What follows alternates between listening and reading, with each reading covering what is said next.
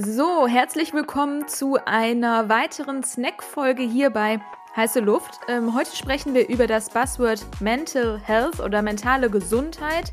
Anlässlich dessen, dass sich drei YouTuber sind es, glaube ich, oder zumindest ursprünglich dazu entschlossen haben, ihre Karriere zu beenden. So zumindest äh, lautet häufig die Überschrift. Wir sind der Meinung, sie haben das nur bedingt verkündet auf diese Art sondern haben vielleicht auch eher gesagt, dass sie sich von einzelnen Plattformen zurückziehen. Dazu aber gleich mehr. Ich weiß nicht, magst du, Niklas, äh, vielleicht nochmal so einen kurzen Rundumschlag geben, was denn genau passiert ist und was dann auch der Anlass der Folge ist? Yes, sehr, sehr gerne. Genau, ich glaube, ähm, dass die eine oder andere Tagespresse oder wie soll ich sagen, das eine oder andere Marketingmagazin das vielleicht ein bisschen ähm, krasser in der Headline äh, clickbaitig verfasst hat. Ähm, und das ist, glaube ich, dann direkt ein Punkt, wo wir bei der ersten Person wären. Das wäre nämlich Jonas Ems, der, so wie ich es verstanden habe, in dem Video gesagt hat, dass er in der Vergangenheit sehr, sehr viel Clickbait betrieben hat, ähm, dafür auch aus der Community ähm, relativ viel Hass bekommen hat ähm, und ähm, Hate-Nachrichten bekommen hat, die ihn auch mental sehr, sehr ähm, belastet haben, so dass er sich jetzt eben nicht für ein Karriereende entschieden hat, sondern im Gegenteil dazu entschieden hat zu sagen, er möchte eben nicht mehr diese clickbaitigen Themen machen, sondern jetzt sich mehr für ähm, ja, soziale Themen zu engagieren, wie zum Beispiel Umweltschutz oder Tierschutz, also seine Reichweite für was Gutes nutzen. Ich glaube, das ist einfach eher ein Shift in der inhaltlichen Ausrichtung und auch, finde ich, ein, ein Schritt, irgendwie erwachsener zu werden. Also finde ich total gut. Also das wäre so das erste Thema. Dann ähm, glaube ich, wo das am ehesten zutrifft, so zumindest mein Verständnis, berichtigt mich aber auch gerne, ist das Thema äh, mit Melina Sophie. Melina Sophie hat gesagt, dass sie sich doch stärker aus der Öffentlichkeit zurückhalten möchte und da wirklich auch Abstand, ich glaube, plattformübergreifend ähm, anzustreben. Und Joey's Jungle, das ist, ähm, da ist es so, dass er gesagt hat, er möchte sich nicht mehr mit YouTube beschäftigen, weil da irgendwie der Zahlendruck sehr, sehr hoch war und er sich immer sehr, sehr stark in einen, ja, eine Drucksituation gebracht hat und deshalb sage ich, dass YouTube für ihn jetzt aktuell nicht mehr die Plattform seiner Wahl ist. Aber so wenn ich das richtig einordne, man ihn immer noch auf anderen Plattformen sieht. Das ist mein Verständnis, Steffi.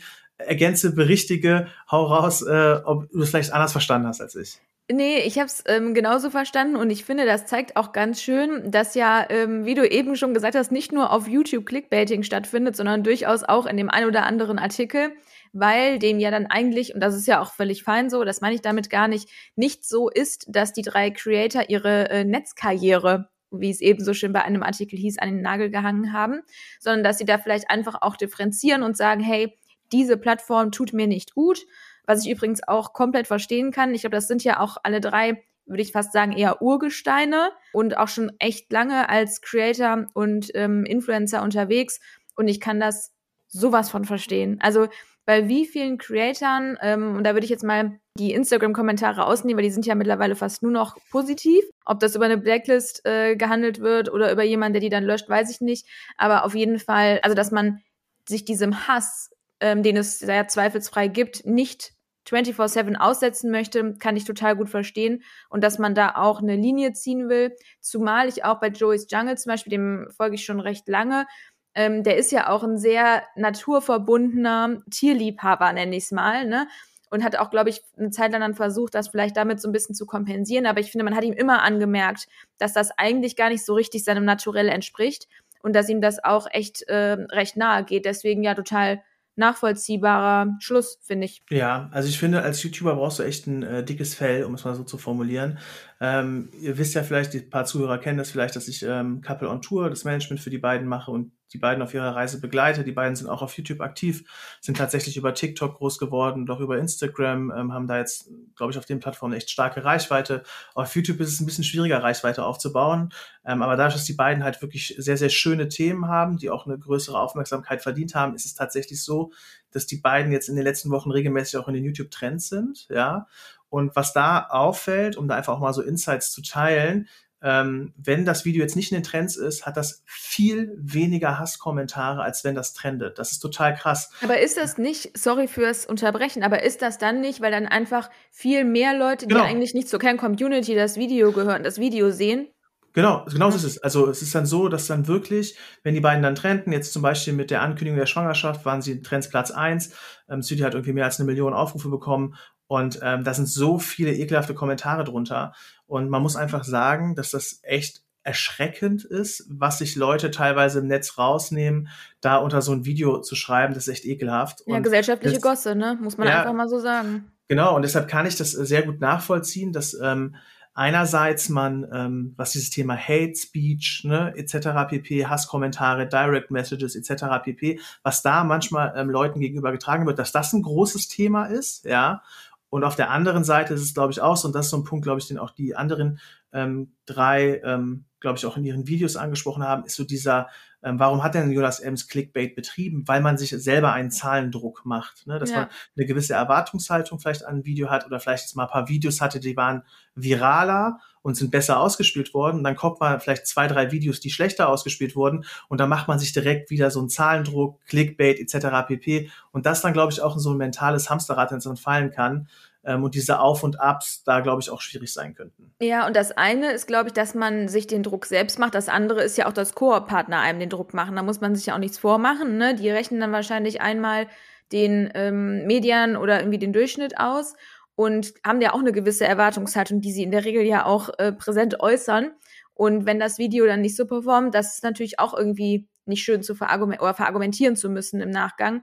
Deswegen, ich verstehe das komplett. Also ich, wie gesagt, habe eh da totalen Respekt vor und würde das niemals ähm, aushalten können und vor allen Dingen würde ich es auch einfach nicht wollen, ähm, weil ich finde, es macht halt so, so viel kaputt. Jetzt zum Beispiel bei Couple on Tour, die haben ja eigentlich was total Schönes zu verkünden und wenn das dann teilweise so negativ aufgefasst wird und auch auf eine Art und Weise artikuliert wird, die halt wirklich komplett unter der Gürtellinie ist, das setzt einem ja auch wirklich langfristig mental wirklich zu. Ne? Ja, safe. Also kann ich, äh, ich glaube, wie ich gesagt habe, man braucht da ein dickes Fell. Ähm, aber ich glaube, es ist halt auch nicht immer so einfach, wenn du dann halt eben so Nachrichten liest. Ähm, das ist leichter gesagt als getan, nach dem Motto, ja, ist mir egal oder äh, es sind Idioten, die das schreiben oder so. Ne? Ich glaube, das ist, äh, äh, glaube ich, äh, leichter gesagt als getan. Und ähm, das ist schon ein Thema, was ist, glaube ich, schon ein Thema, was sehr, sehr vielen, jetzt wie gesagt, bei Couple on Tour, weil ich die beiden ja betreue, bekomme ich das auch mit, aber ich glaube, das ist äh, einfach jeder große YouTuber, ähm, der vielleicht auch eine Meinung äußert oder ein bisschen ähm, sich abseits von Mainstream-Themen be äh, bewegt, so glaube ich, äh, spürt das einfach. Und deshalb glaube ich, das ist ein großes Thema. Und ähm, vielleicht nochmal zu diesem Koop-Partner-Thema, ich das auch spannend finde, ähm, vielleicht da nochmal so ein bisschen zu ergänzen. Was ich jetzt zum Beispiel sehr oft sehe, äh, bei diversen Agenturen oder diversen Kooperationspartnern, und das finde ich ein bisschen, also ich weiß, woher das kommt, ne? Ähm, aber es ist so, dass super viele ähm, jetzt in die Verträge so garantierte Reichweiten reinschreiben. Ne? Also die sagen halt nach dem Motto, ähm, du schickst mir halt Insights, da steht halt irgendwie jetzt mal fiktive Zahl, 10.000 Story-Views, ja, und ähm, du musst jetzt mindestens 8000 Story-Views liefern, sonst bekomme ich, kriegst du 50 Prozent weniger Kohle oder so. Ne? Und ähm, ich lasse es halt in unseren Verträgen immer schön streichen, weil, das, weil man kann, also man kann es nicht garantieren, weil die Plattform auch mal eine, auch mal ein Algorithmus bei TikTok schlechter ausspielen kann, bei YouTube kann ein Video mal schlechter ausgespielt werden. Instagram Stories ist schon etwas sehr Beständiges, aber auch da gibt's Auf und Ab und vor kurzem gab's einen Facebook-Down, wo auch die Instagram Stories schlecht ausgespielt wurden. Deshalb, man hat das selber nicht in der Hand. Ähm, aber es ist schon so, dass die Marken da halt Druck machen. Klar, das kommt auch daher und das will ich doch nicht will ich auch jetzt nicht äh, kleiner reden, als es ist. Ich spreche jetzt nicht für meine Creators, sondern eher, glaube ich, für andere, dass da auch gern mal Insights von ein paar schöneren, best, von besseren Zeiten äh, rumgeschickt werden. Ja, als, äh, als, als, als sie vielleicht heute sind und da eine falsche Erwartungshaltung geweckt wird. Aber ich glaube schon, dass Marken dann auch da so einen gewissen Druck auch aufbauen können und ähm, Creator da ja auch. Ne? Ja, genau. Ja, ich finde auch da wieder haben wir ja schon mal drüber gesprochen. Das ist so aus, aus beiden Richten kommend irgendwie echt nicht cool, sowas zu machen. Also zum einen ist es nicht cool, Screenshots aus irgendwelchen besseren Tagen, wie du eben so schön gesagt hast, zu schicken. Das andere ist aber auch, dass die Marke das nicht selbst hinterfragt. Ne? Also da bleibe ich ja auch bei. Ich finde, das ist immer ähm, aus beiden Perspektiven irgendwie nicht so richtig cool. Und mal Real Talk, ähm, also eine Marke macht sich, also, was ich immer schwierig finde, ist, jetzt mal driften wir vielleicht ein bisschen in eine andere Richtung ab, aber eine Marke soll sich doch aufrichtig mit dem Creator beschäftigen. Bedeutet, dass eine Marke vielleicht doch mal die letzten drei Tage sich vielleicht mal die Story angeguckt hat, ja, und dann ist es doch eigentlich relativ schnell zu erkennen, wenn man so einen Screenshot in der Hand hat, sind das denn Stories aus den letzten Tagen oder ist das vielleicht Stories von vor Monaten, die ich gar nicht gesehen habe. Ne? Also so ganz ja, banale Sachen. Das, ne? Ja, musst du auch. Und das, ich glaube, es sind oft halt Marken oder Agenturen, die dann vielleicht auch ein bisschen ne, datenbasiert vielleicht so ein bisschen Massengeschäft machen, die dann einfach sagen, ja, der hat so und so viel äh, Follower, da muss er so und so viel Storyviews haben, das schreiben wir jetzt in den Vertrag rein. Da hat sich aber keiner mit dem irgendwie beschäftigt oder nimmt einfach stumpf die Insights, schreibt dann irgendwie das als Obergrenze dann rein. Also ich finde, ähm, das hängt so ein bisschen von beiden Seiten ab und ich kann mir schon vorstellen, dass es Creator gibt. Wir machen das logischerweise nicht. Wir ziehen die Insights tagesfrisch, ja, wenn wir die rausschicken. Aber ähm, dass es natürlich Marken gibt, die äh, ja da, äh, Creator gibt, die da irgendwie falsche Zahlen rausschicken, um bessere Preise zu erzielen. Und genauso gibt es halt eben Marken, die sich mit dem Creator einfach nicht beschäftigen und das dann einfach stumpf da reinschreiben. Um nochmal vielleicht nochmal zu dem ähm, Buzzword äh, zurückzukommen. Ich glaube auch, dass das in Zukunft noch viele mehr werden. Ne? Vielleicht nicht direkt ähm, in der krassen Konsequenz gar nicht mehr stattzufinden. Aber wir haben ja auch in unserer letzten Snack-Folge das Beispiel Luisa Dellert angeführt, die ja jetzt auch da einen anderen Weg einschlägt, ähm, aufgrund genau dieses, äh, dieses Hate Speeches, den sie tagtäglich erfährt. Und ich glaube, dass das noch viel, viel häufiger der Fall sein wird in der Zukunft. Ja, ich finde das super, was Jonas Ems macht, ne? Auch was Luisa Della gemacht hat oder auch eine Diana zur Löwen.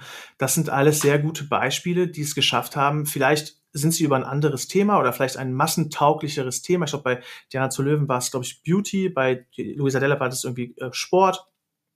Und äh, dass man über ein Thema groß wird, aber sagt, okay, das ist vielleicht, ich bin, man wird ja auch älter, man wird erwachsen, äh, man wird reifer und dann quasi so einen Twist anzustoßen und sagen, hey, jetzt möchte ich die Reichweite, die ich habe, eigentlich für ein anderes Thema nutzen, finde ich, zeigt auch was von Reife und zeigt auch was, dass man sich weiterentwickelt, finde ich super gut, dass sich Jonas Emster auch zu so einem Schritt äh, ähm, entschieden hat.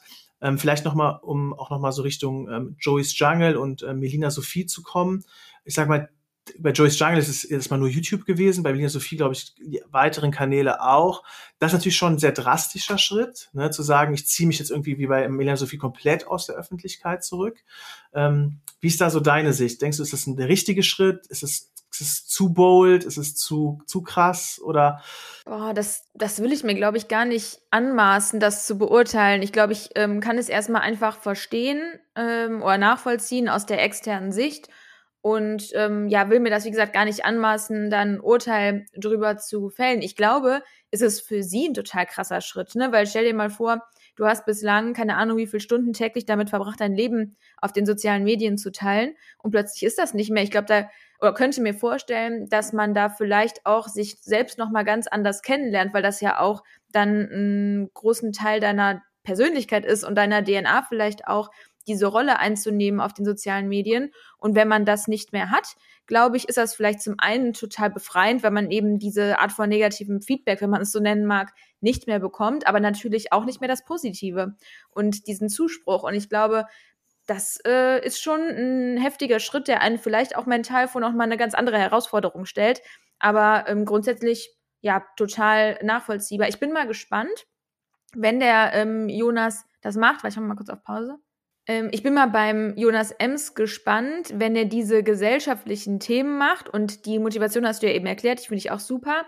Ich könnte mir aber vorstellen, dass die, das Feedback dann nicht wirklich positiver wird. Ne? Also, weil das sind dann halt auf einer anderen Ebene halt super gesellschaftlich relevante Themen. Und wir wissen ja, die Leute sind ja alle der Meinung, sie könnten sich zu gesellschaftlich relevanten Themen umso mehr äußern und haben da vielleicht auch eine umso stärkere Meinung. Deswegen bin ich mal gespannt, ob ähm, das wirklich die Lösung dieses Problems ist. Ja, ich glaube, bei Jonas Ems ist es schon so, dass man, das wird halt so ein Prozess sein. Ne? Ich glaube, mhm. dass es am Anfang die Community sich natürlich schon so ein bisschen daran gewöhnen muss, dass jetzt neue Themen kommen und da wird auch eine Durchmischung in der Community stattfinden. Ich glaube, das ist so ein bisschen ein Prozess. Was ich nochmal spannend finde, ist, ähm, ich glaube, Joey's Jungle hat das auch gesagt, dass er eine lange Zeit sich über die YouTube-Zahlen auch definiert hat. Ne? Also sich ähm, quasi stark über seine Arbeit als Creator und den großen Zahlen und Likes, Shares, Comments, wie auch immer, darüber sich stark selber und seine Persönlichkeit definiert hat. Und das, was ich halt spannend finde, ist auch, ähm, dass man dann sagt, okay, man nimmt davon Abstand und versucht vielleicht etwas zu finden, über was halt wirklich seinen Charakter ausmacht oder sich als Persönlichkeit ausmacht, jetzt Total. losgelöst von Zahlen. Und das stelle ich mir auch ähm, spannend vor, da so einen Prozess anzustößen. Deshalb, ich finde, das, was du auch gesagt hast, man kann sich da keiner Meinung ähm, anmaßen, weil jeder da auch seinen eigenen Weg finden muss. Ne? Wie Joey jetzt gesagt hat, hey, YouTube erstmal nicht. Oder Melina sagt, nee, ich brauche kompletten Abstand. Ne? Oder Jonas Ems sagt, ich muss so einen Shift in den Themen finden, um mich vielleicht auch besser zu fühlen, weil ich dann meine Reichweite für was Gutes nutze. Ich glaube, das ist ein total individueller Weg. Ne? Und jeder muss da so seinen eigenen Weg auch finden. Ähm, ich bin auch total gespannt, das, ähm, das zu beobachten, wo die Reise dorthin geht. Und was ich auch gut finde, ist, dass die damit ja auch ein Stück weit so eine Vorbildfunktion eingenommen haben, auch an Creatoren, weil das sind drei OGs, sage ich mal. Ne? Und es gibt Creator, die jetzt auch gerade viele Creator, die über TikTok groß geworden sind, die 2021 from Zero to Hero so ein bisschen, die vielleicht noch nicht diese Erfahrung haben, haben aber jetzt auch so drei Vorbilder vielleicht oder ähm, die da auch einen Denkanstoß machen an anderen Creatoren, zu sagen, hey, nimm dich mal ein bisschen zurück, mach vielleicht mal, und wenn es nur eine Woche ist, mach mal eine Pause oder es müssen vielleicht nicht zehn YouTube-Videos die Woche sein, es reicht vielleicht auch eins, tritt mal ein bisschen auf die Bremse. Du musst nicht immer geile Zahlen haben. Ne? Es kann auch mal sein, dass es eine schlechte Phase gibt. Also ich glaube, dass es das einen Druck auch gibt und auch eine Strahlkraft hat, auch für viele andere Creatoren, ähm, vielleicht mal so ihr aktuelles ähm, ja, Verhalten und ihre aktuelle Sicht auf Zahlen vielleicht auch zu hinterfragen. Ja, und auch dann vielleicht, wie du sagst, ein Stück weit mutiger zu werden, auch in den Konsequenzen. Ne? Also, dass man vielleicht sich auch nicht alles gefallen lassen muss, weil ähm, teilweise teilen Creator ja dann auch mal, natürlich anonymisiert in der Regel, ähm, Screenshots von beispielhaften Nachrichten. Und das war zum Beispiel ja auch gefühlt noch vor drei Jahren nicht denkbar, ne, dass Leute das machen oder dass Creator das machen. Ähm, ja, und ich würde mir das irgendwie auch ein Stück weit wünschen, damit die Leute ja auch irgendwie mal merken, dass ihr Handeln nicht konsequenzlos bleibt. Obwohl ich ja glaube, die Leute, die solche Hasskommentare senden, das ist denen egal. Dann gehen die halt zum nächsten. Ja, also ich, wie gesagt, es kann sein. Ne? Also ich, ich weiß einfach, dass das äh, ist einfach ein schwieriges Thema und ich weiß auch, dass es Personen belastet. Ich habe, wie gesagt, so drei Fälle bei mir im Management, wo das auch öfters mal vorkam, jetzt mit Hasskommentaren oder so. Ne?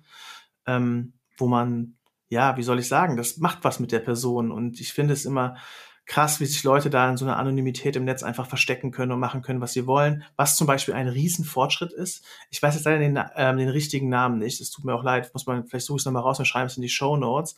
Es ist zum Beispiel so, dass du jetzt auf einem total digitalen Weg Dickpics zur Anzeige bringen kannst. Ja, ich weiß aber nicht, wie das bekommen. heißt. Mhm. Und ähm, ich, bei mir im Management sind ja viele Frauen so und die bekommen regelmäßig halt auch sich sowas zugeschickt, was auch ich frage mich, was ein Mann sich dabei denkt, so etwas zu schicken. Also was für ein dummer. Ja, nicht viel. nicht viel. Und was, also was muss da in dem Hirn abgehen, dass man, dass man auf die, ähm, auf die Idee kommt, ähm, ja, ich sag mal, unbekannten Menschen oder allgemein, ne, auch bekannten Menschen so etwas zu schicken. Das ist lächerlich, also es ist krank. Ja, das ist aber ja, finde ich, genauso wie diese, ähm, hatte ich gerade eben schon mal kurz angerissen, diese Blacklist. Bei Insta gibt's die auf jeden Fall, wo man ja schon mal sagen kann, wenn bestimmte Wörter in Kommentaren, glaube ich, zumindest vorkommen, dann ähm, werden die halt automatisch rausgefiltert. Das sind ja alles so ähm, glaube ich, schon so ganz gute Hebel. Ne? Also Baby-Steps halt so. Genau, ja. so Baby-Steps. Aber das eigentliche Problem bleibt ja bestehen. Und ich glaube, das ist halt auch echt das Hauptproblem, dass du damit ja nur so ein bisschen, sage ich immer, äh, Pflaster machst über ein Loch, aber ohne die Frage zu stellen, warum das Loch da entstanden ist. Ne? Und ähm, das ist halt, glaube ich, echt so ein Ding, aber man wird halt auch nicht die gesamte Gesellschaft ändern. Jetzt sind wir schon super gesellschaftlich mal wieder geworden, aber ich glaube, wir haben das eigentliche Thema ja ganz gut ähm, umrissen. Und da nochmal vielleicht zum Schluss nochmal unser ganzer Respekt für diese Entscheidung. Heute mal was Gesellschaftliches. Die nächsten Wochen wird es dann auch wieder marketinglastig. Wir freuen uns, wenn ihr zuhört. Tschüss. Tschüss.